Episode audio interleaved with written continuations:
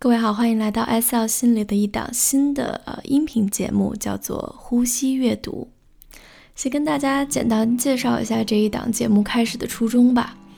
那其实呃，咱们推出这一档新的节目呢，初衷非常的简单，也就是希望能够在你尝试有效管理自己时间的时候，能够提些提供一些帮助。因为最有效的休息其实是转换大脑的这种运转方式哈。所以我们希望说，让这个有声书不再仅仅是听书的内容，而是在每期的十到二十分钟之内，能够让你有更多的放松和思考的体验。那其实早在这个十三世纪的时候，医院就已经开始用这个书籍作为治疗的辅助的这样的记录了。那当时的这个书籍用的是宗教的一些经文。呃，那到了十九世纪的时候，用为用这个阅读作为医疗方式呢，就已经开始被广广泛的使用起来了。书籍也不再局局限在是这个宗教类，并且常常有医师以开书单的方式来作为呃治疗的方式。简单来说呢，书目治疗它是一种呃以图书资料为媒介的沟通过程。在阅读当中可以转移注意力，在阅读的这个故事当中可以触动我们的情感和共鸣，对于建立这种积极的态度，并且有效地能够理解和管理自己的情绪有很好的作用。而在阅读当中，如果加入呼吸的方式，也能够让我们在快节奏的这个生活当中，可以利用这个碎片化的阅读时间，来一次集中精力的放松体验。那丹露呢，也特别的希望能够听到您的这个反馈哈，无论是什么样的感受，都希望你可以跟我们分享。那我们选择的第一本书呢，是来自于英国的 Susan Alderkin 跟呃 Ella Berthoud。那 Susan 呢，她是一个小说家啊、也是一个旅行作者、写作老师，同时也是英国金融时报的小说评论员。那 Ella 呢，她是三个孩子的母亲。那他们两个人共同的身份就是书目治疗师了。从2008年的时候就任职于伦敦的生命学校，帮助全世界的人们开不同的书单。那这本书的名字叫做《小说药丸》（The Novel Cure）。那两位作者开篇呢就介绍哈，他说这不是一般的小说的评论集，而是一本医疗手册。不过给你开的这个药呢是小说。对于这本书的内容，引用序言里面的一句介绍哈，他说：“小说往往能够将你传送到另一个生命，从不同的视角看这个世界。当你全心投入一本小说的时候，读得欲罢不能的时候，你就能看见书中人所见的世界，触摸书中人触摸的事物，体会书中人体会的一切。”那作者呢，他建议这本书的里面的内容。有的呢是可以药到病除，有的可能只有安慰的效果，有的可以跟朋友一起分享，有的可以独自服用。那丹露呢也会尝试在每一期结束的时候分享一些自己的反馈，也很期待能够呃听到和看到您的反馈，跟我分享。好了，介绍就到这里，接下来我们进入呼吸阅读的时间。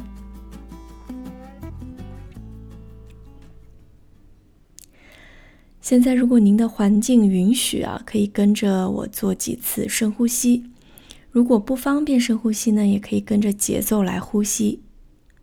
吸气，呼气，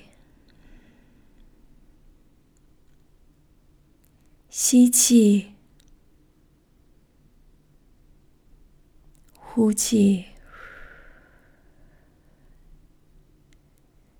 吸气，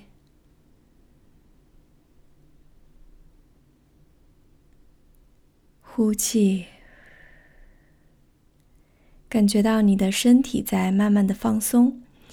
想象一个自己喜欢看书的地方啊，想象一下那里的环境、声音、气味，或者是任何让你觉得舒适的感受。身体保持放松，大脑保持清醒。我们开始。进入阅读。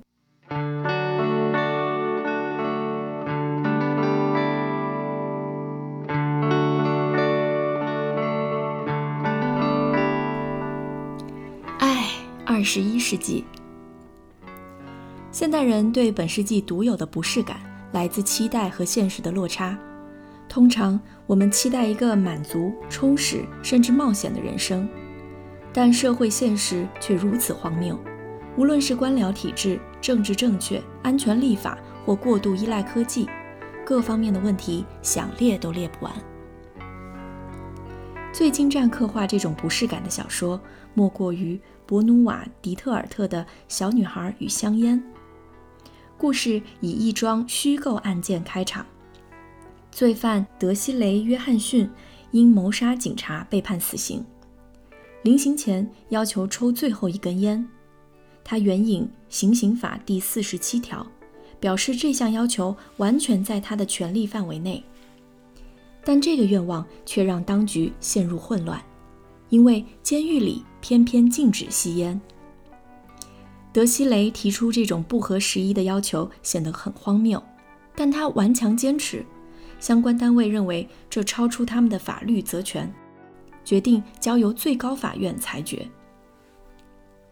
在此同时，另一个男人遭遇了不同的危机，而且也跟香烟有关。这个人是行政室总务部的技术顾问，秘密嗜好就是抽烟。某一天，他悄悄在厕所窗口吞云吐雾的时候，有个女五岁女孩闯进来，撞见他光屁股的模样。随即昭告天下，结果男人竟被指控性骚扰儿童。这个讽刺故事的氛氛围令人恐惧不安。依循乔纳森·斯威夫特一个小小的建议的风格，而在迪特尔特的版本中，决定司法正义的权利落在了儿童手上。你可以随迪特尔特一起表达这疯狂世界给人带来的挫折感，了解自己。并非世上唯一一个追寻理性的人，你会觉得好一些。而在施特恩加特的《爱在长生不老时》里，主角列尼和尤尼斯所处的世界其实和我们差不多。在这个世界中，有一个信息流，不断提醒每个人他们的信用评分和社交网络排名，并提供每分钟更新的购物建议以及朋友八卦闲聊的内容。三十九岁的列尼是来自俄罗斯的犹太移民，为人十分老派，喜欢看书，尤其爱托尔斯泰，连他朋友都认为托尔斯泰的作品有碍健康。列尼爱上年轻的韩国学生尤尼斯，两人的故事通过两种日记形式交替呈现。列尼写传统日记，尤尼斯则在他的全球青少年网账号里，这是一个很像脸书的网络。只是更加包罗万象。就这样，读者能够听到尤尼斯的每一则轻讯，看到他对未来的焦虑，以及他意外发现可爱的呆瓜列尼竟让他如此开心。与此同时，两人身处的纽约正面临分崩离析，美国正跟委内瑞拉打仗，全球都极度依赖中国，各种资源随时可能断绝。列尼担忧着未来。他个人和国家的未来。读完迪特尔特的讽刺作品后，不妨读读这部嬉闹之作，见识一下这个媒体失序、文学消失和追求永生的新世界。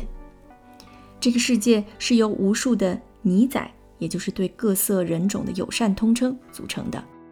所有人无时无刻不在查询着别人，把一种心情平板放在心上，借以得知对方的感受。这一切绝对让你渴望抓住一种固定不变、印刷而成、非流媒体的手工艺品，比如托尔斯泰的作品。跟列尼一样，就算你的个性排名会因此下跌，也在所不惜。列尼·埃布拉莫夫是地球上最后一个看书的人。事实证明，他对许多事的看法都是对的。